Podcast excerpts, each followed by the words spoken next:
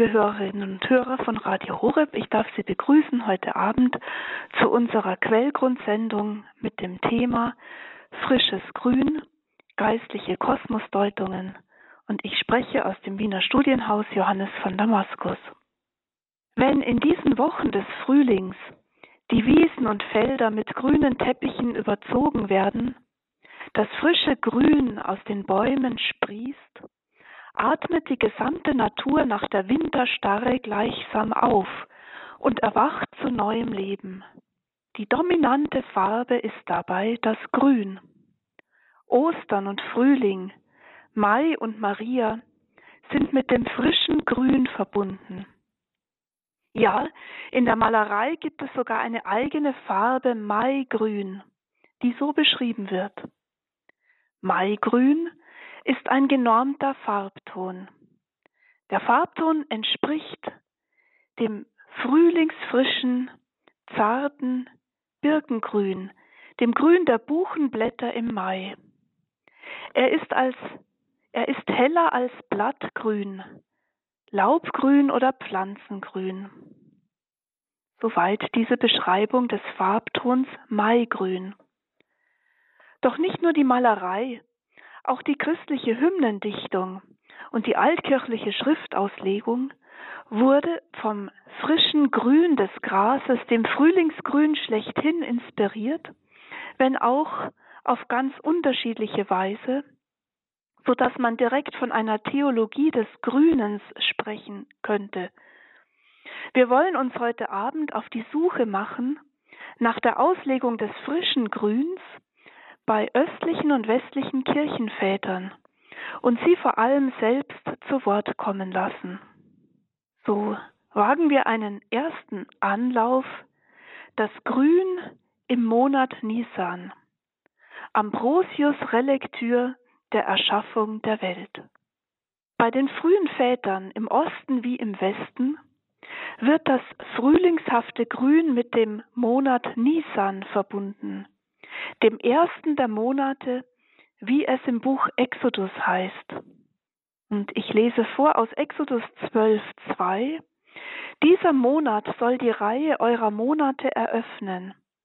Er soll euch als der erste unter den Monaten des Jahres gelten. Soweit zum Monat Nisan. Am 14. des Monats stand im jüdischen Kalender der Vollmond und somit am 14. Tag des Monats Nisan der Frühlingsvollmond, also der erste Vollmond im Frühling. Und zu diesem Tag schrieb das mosaische Gesetz vor. Vom Abend des 14. Tages des ersten Monats bis zum Abend des 21. Tages des Monats sollt ihr ungesäuertes Brot essen Sieben Tage darf kein Sauerteig in euren Häusern sein.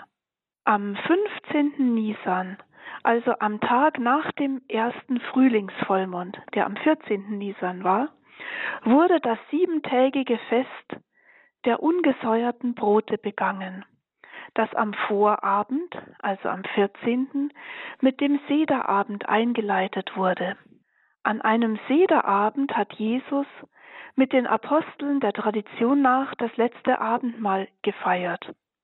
Und die Orthodoxie hatte gestern Gründonnerstag. So hat sich mit der Bestimmung des Osterfesttermins im lateinischen Westen zumindest die Tradition des jüdischen Kalenders fortgesetzt, so dass die westliche Christenheit bis heute am Sonntag nach dem ersten Frühlingsvollmond das heißt also am Sonntag nach dem 21. März, das Fest der Feste, das Fest der Auferstehung des Herrn und damit Ostern feiert. Der heilige Ambrosius hat in seinem Werk Hexameron, das heißt übersetzt sechs Tage Werk und bezieht sich auf die sechs Tage der Schöpfung, denen die Welt erschaffen wird, dem Frühlingsmonat Nisan eine ganze Passage gewidmet indem er diesen Monat mit dem ersten Schöpfungsbericht aus der Genesis verbindet. Und wollen wir hören, was der heilige Ambrosius zum Frühlingsmonat Nisan sagt, in dem das Grün aufspringt. Dieser Monat Nisan soll euch der Anfang der Monate sein. Diese Stelle muss freilich auch zeitlich verstanden werden, weil eben vom Pascha des Herrn die Rede war, dessen Feier in den Frühlingsanfang fällt. An diesem Anfang der Monate, und hier meint Ambrosius wiederum den Nisan, hat Gott den Himmel und die Erde geschaffen. Denn die Entstehung der Welt, so meint Ambrosius, sollte zu der Zeit statt haben oder stattgefunden haben, da alle Dingen, da allen Dingen warmer, günstiger Frühlingshauch wehte. So spiegelt denn das Jahr das Bild der werdenden Welt wider. Auf Winterfrost und Winternacht erstrahlt freundlicher denn sonst des Frühlingspracht. Ein Bild der künftigen Jahresläufe also bot das erste Entstehen der Welt. Demselben Gesetze folgend ziehen im Wechsel die Jahreszeiten herauf und spross zu Beginn jedes Jahres die Erde neue keimende Saat hervor, seitdem zum ersten Mal Gott der Herr gesprochen hat. Es sprosse die Erde das Grün des Grases, Samen treibend nach seiner Art und nach seiner Beschaffenheit und Früchte tragende Fruchtbäume. Und sogleich brachte die Erde das Grün des Grases hervor und die Fruchtbäume. Also wir sehen, dass Ambrosius aus dem Schöpfungsbericht der Genesis zitiert. Und er kommentiert weiter. Sowohl die göttliche Vorsehung, die ewig lenkende, als auch die rasch sprossende Erde sprechen für unsere Deutung auf die Frühlingszeit. Denn wenn es auch zu jedweder Zeit Gott zugestanden hätte zu gebieten, der Erdnatur zu gehorchen, so dass sie auch bei Wintereis und Winterfrost unter dem belebenden Hauche des himmlischen Gebotes geknospet und Frucht getrieben haben würde, so lag es doch nicht im ewigen Ratschluss, vor eisiger Kälte starrende Flächen mit einem Mal zu grünen, fruchtgefielden auftauen zu lassen und in rauem Frost zarte Blüten zu streuen. Um also die Frühlingszeit bei der Erschaffung der Welt anzuzeigen, spricht die Schrift. Dieser Monat ist euch der Anfang der Monate. Der erste ist er euch unter den Monaten des Jahres. Und hier liest Ambrosius diese Stelle aus dem Buch Exodus mit dem Schöpfungsbericht aus der Genesis zusammen.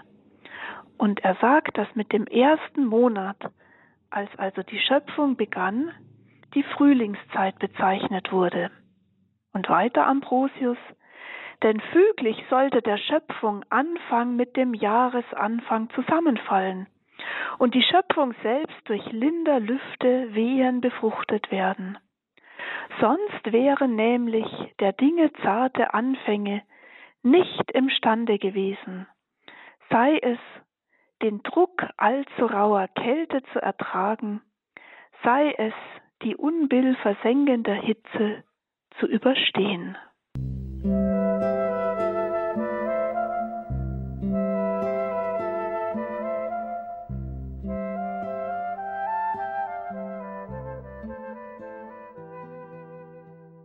Liebe Hörerinnen und Hörer, Sie haben heute Abend die Sendung Quellgrund eingeschaltet, heute zum Thema frisches Grün, geistliche Kosmosdeutungen.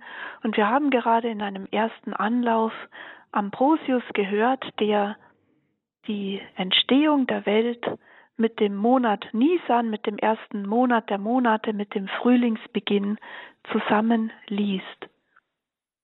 Kommen wir zu einem zweiten Anlauf, das Grün des Monats Nisan.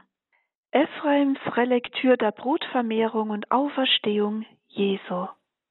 Zu einer ganz eigenen Deuterichtung des Grüns des Monat Nisans kommt der heilige Ephraim, der Syrer, einer der ungewöhnlichsten Theologen und Hymnendichter.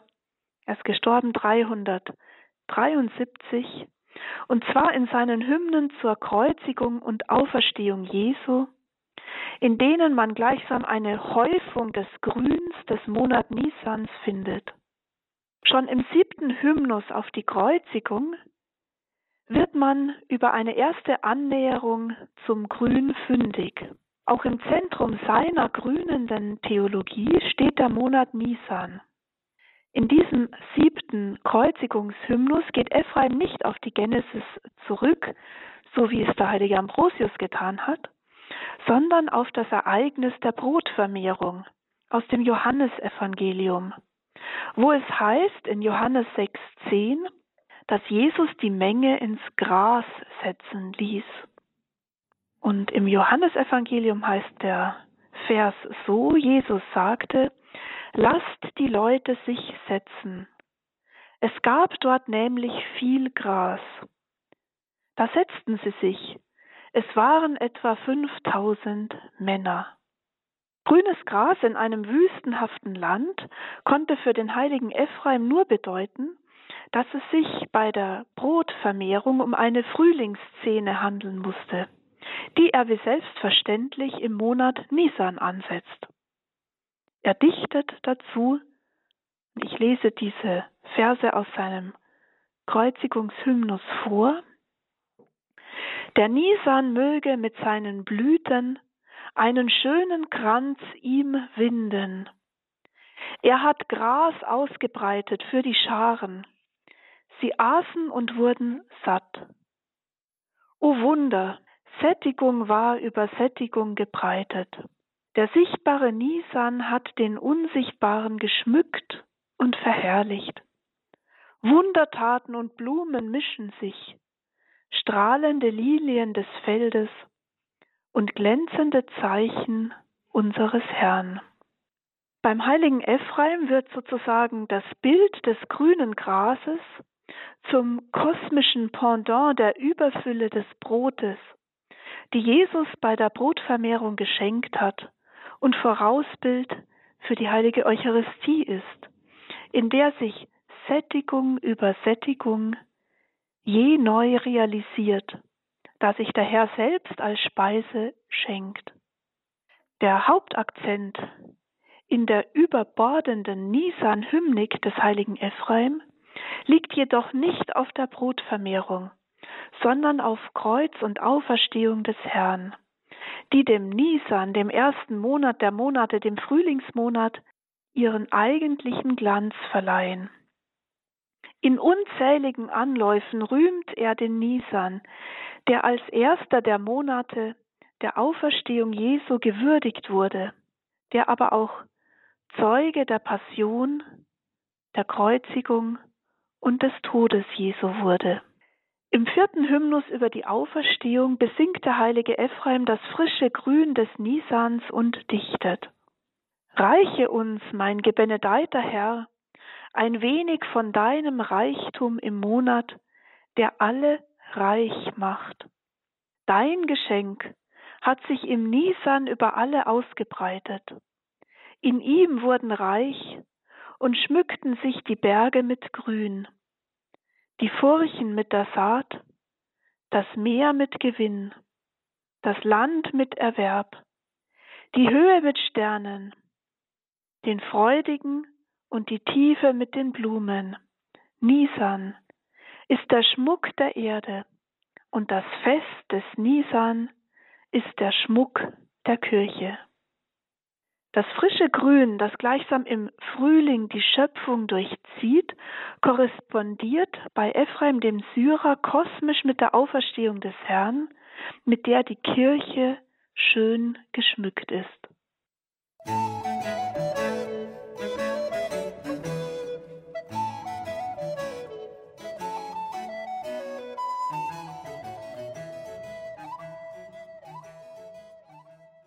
Liebe Hörerinnen und Hörer, gehen wir weiter in unserer Quellgrundsendung Frisches Grün, geistliche Kosmosdeutungen. Ein dritter Anlauf nach Ambrosius und dem heiligen Ephraim. Das heute grüne und morgen verdorrte Gras.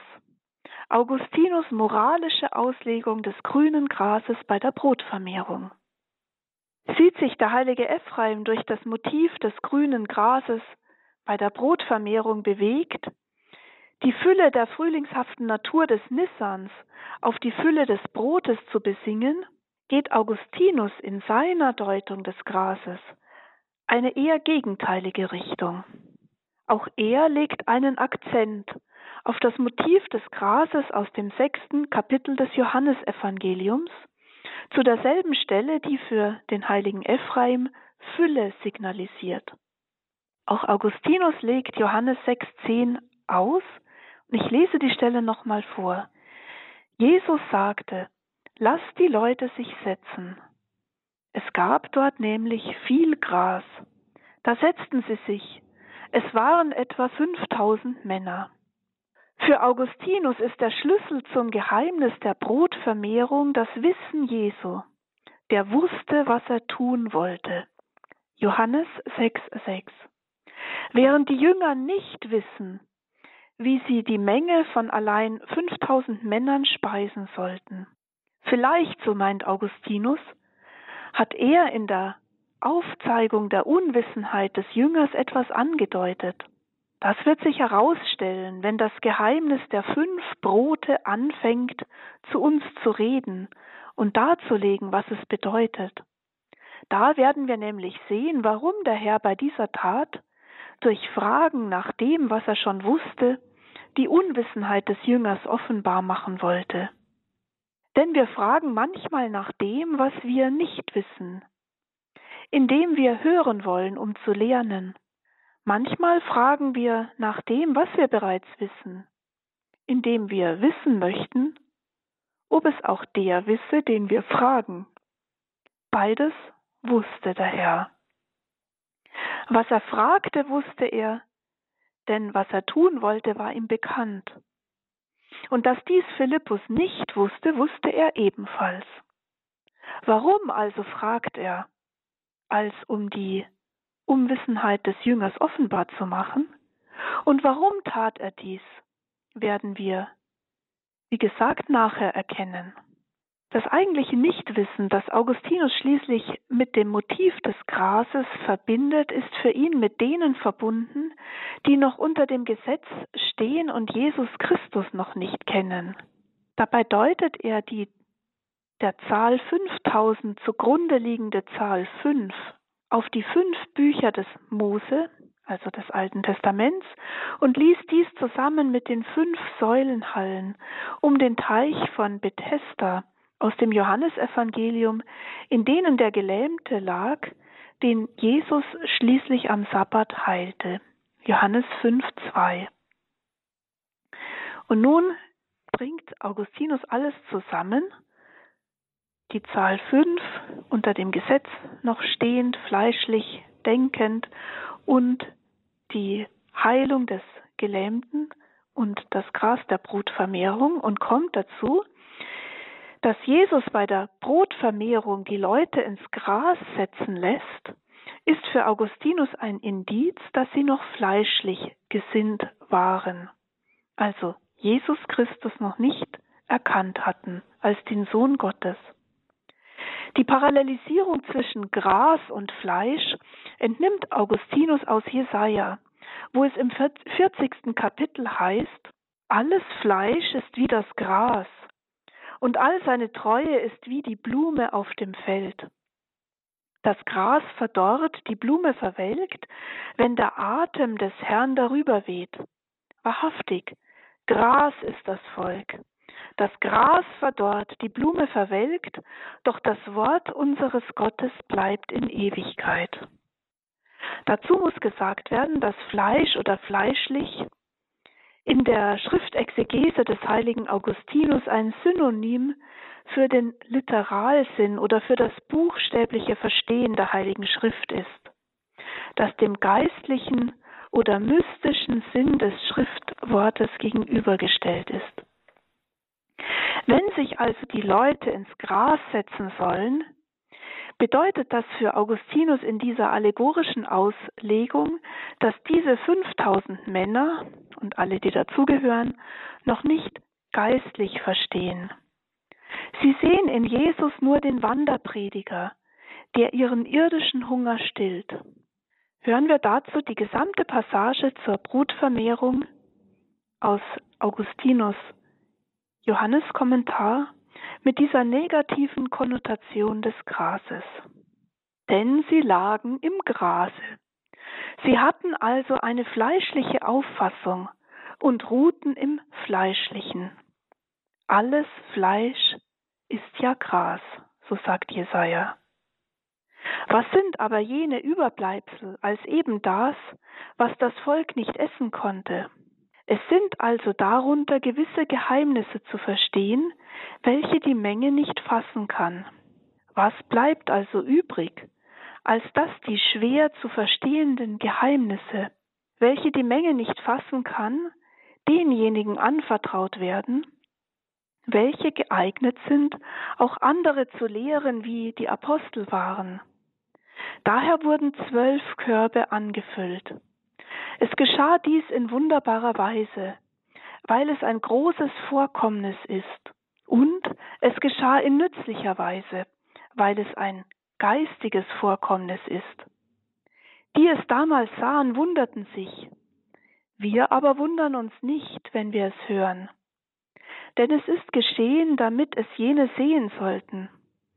Es ist aber aufgeschrieben worden, damit wir es hören sollten. Was bei ihnen die Augen vermochten, das vermag bei uns der Glaube. Wir sehen nämlich, was wir mit den Augen nicht sehen konnten. Und wir haben vor ihnen einen Vorzug, denn von uns heißt es selig, die nicht sehen und doch glauben.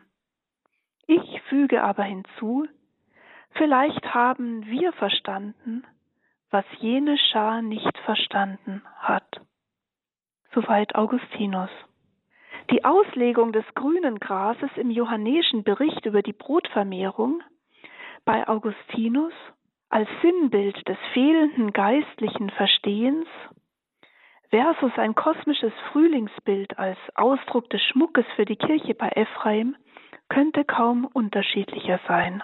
Hier bei Augustinus die Warnung vor einer allzu fleischlichen und zugleich rational skeptischen Haltung, Dort, beim heiligen Ephraim, der kosmische Jubel über den Nisan mit der Fülle seiner Geheimnisse, der das Mysterium von Tod und Auferstehung Jesu Christi in sich birgt.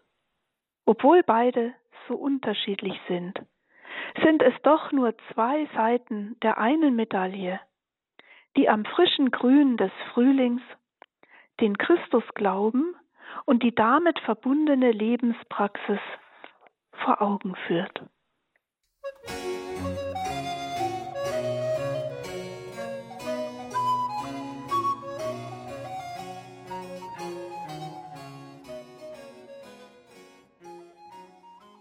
Liebe Hörerinnen und Hörer, kommen wir zu einem vierten Anlauf in unserer Queltgrundsendung Frisches Grün geistliche Kosmosdeutungen.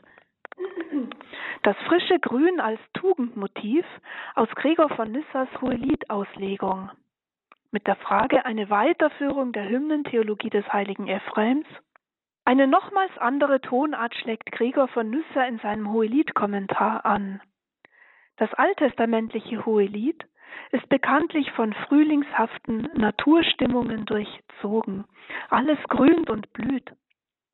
Vorbei ist der Winter, verrauscht der Regen, auf der Flur erscheinen die Blumen, die Zeit zum Singen ist da, heißt es im zweiten Kapitel des Hohen Liedes in den Versen 11 bis 12.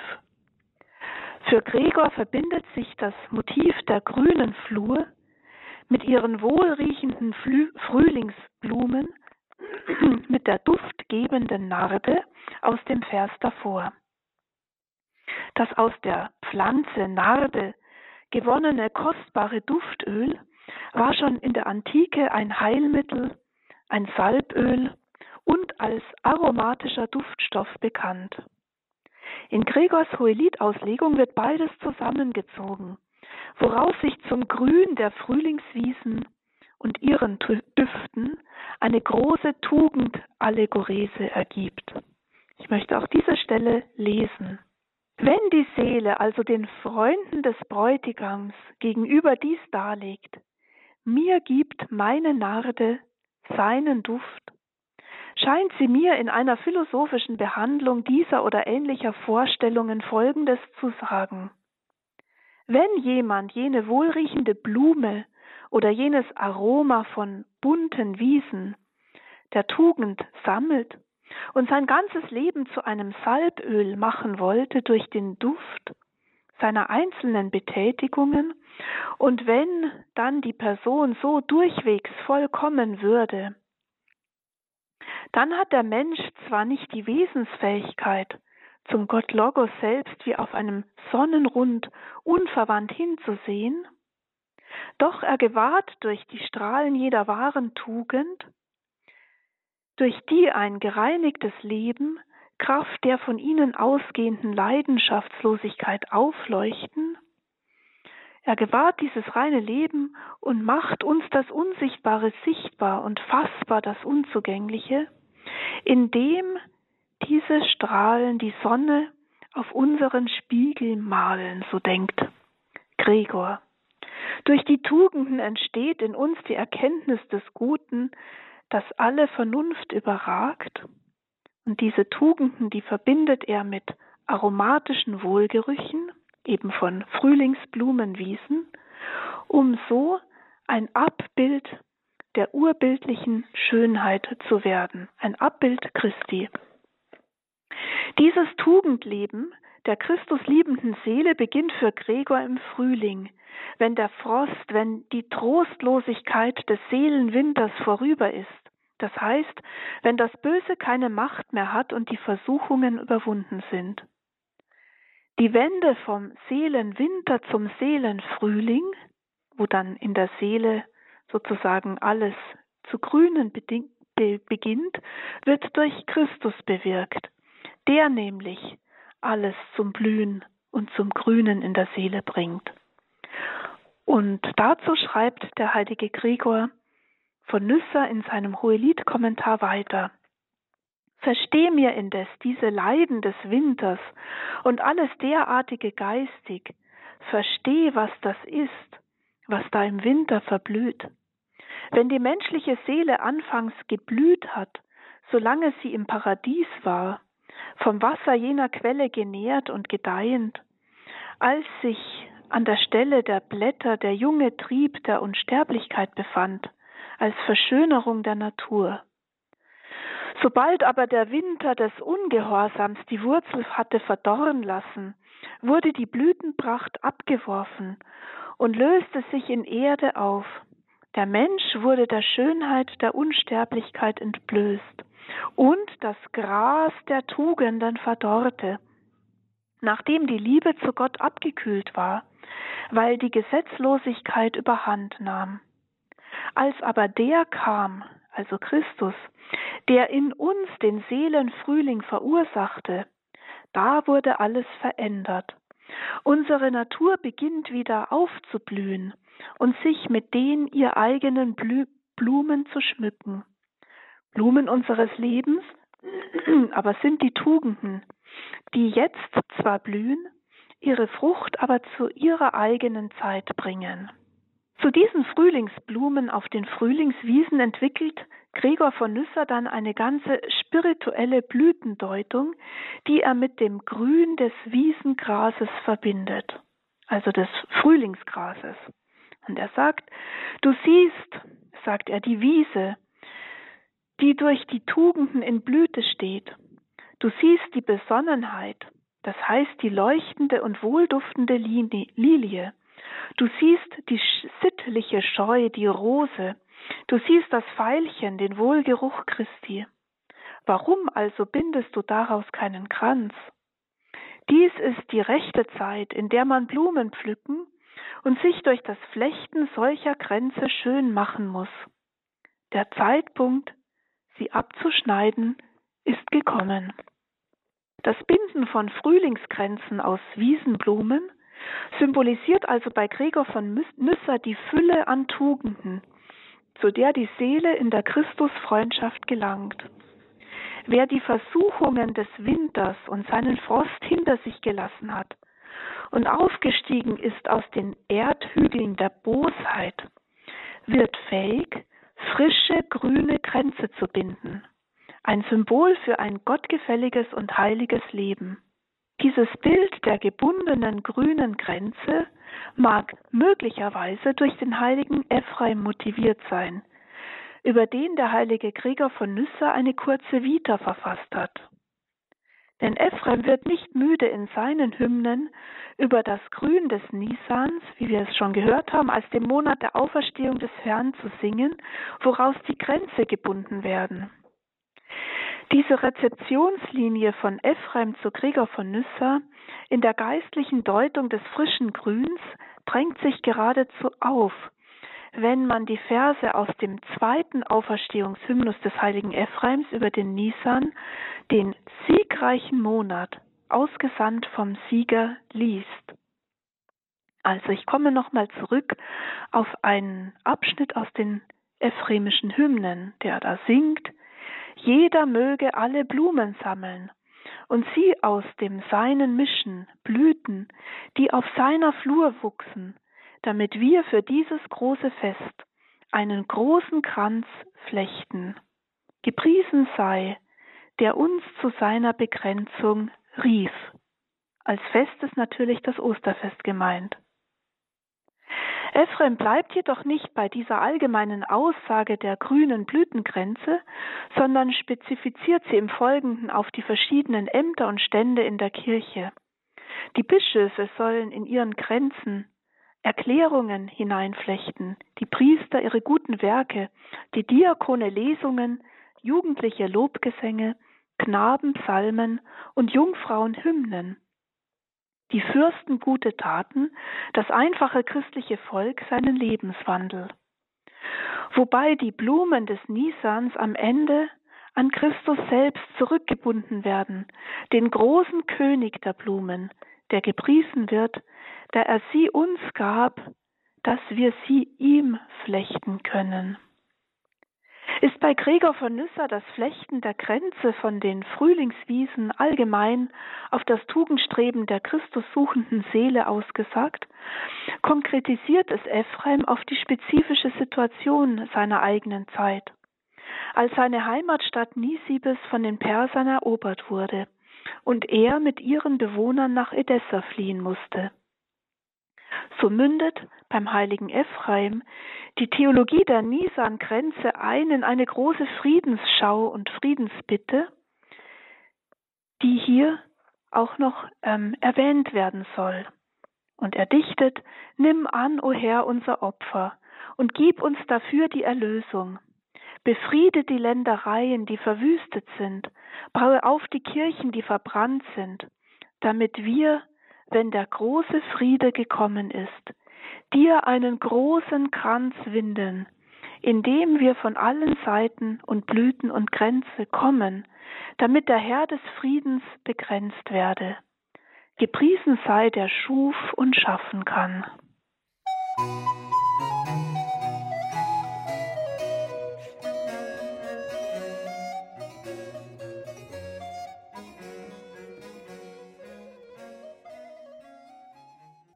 Liebe Hörerinnen und Hörer, am Ende unserer Sendung können wir auf den Monat Nisan nochmal schauen und auf das Jetzt. Die orthodoxe Kirche feiert nämlich nach julianischem Kalender am kommenden Sonntag das Fest der Feste, die Auferstehung unseres Herrn Jesus Christus.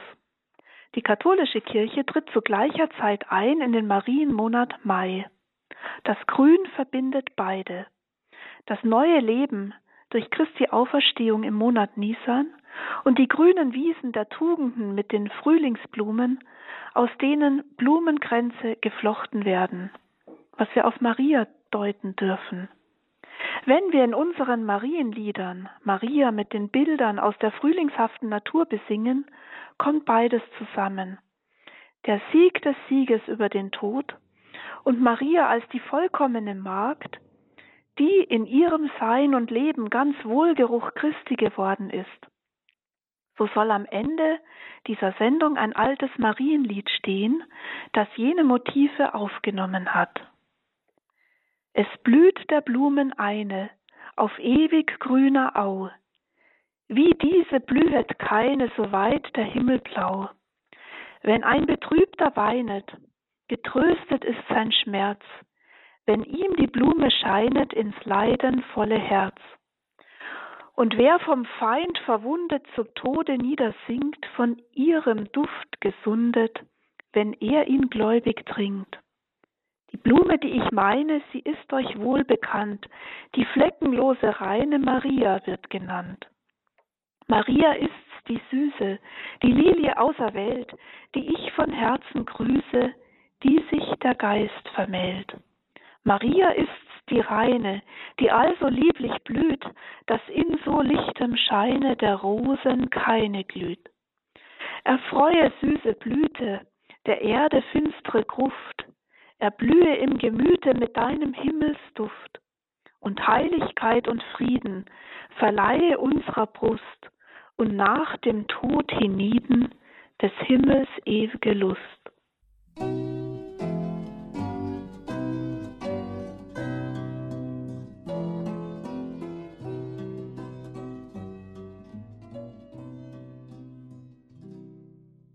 Frisches Grün, geistliche Kosmosdeutungen war das Thema von Frau Dr. Professor Dr.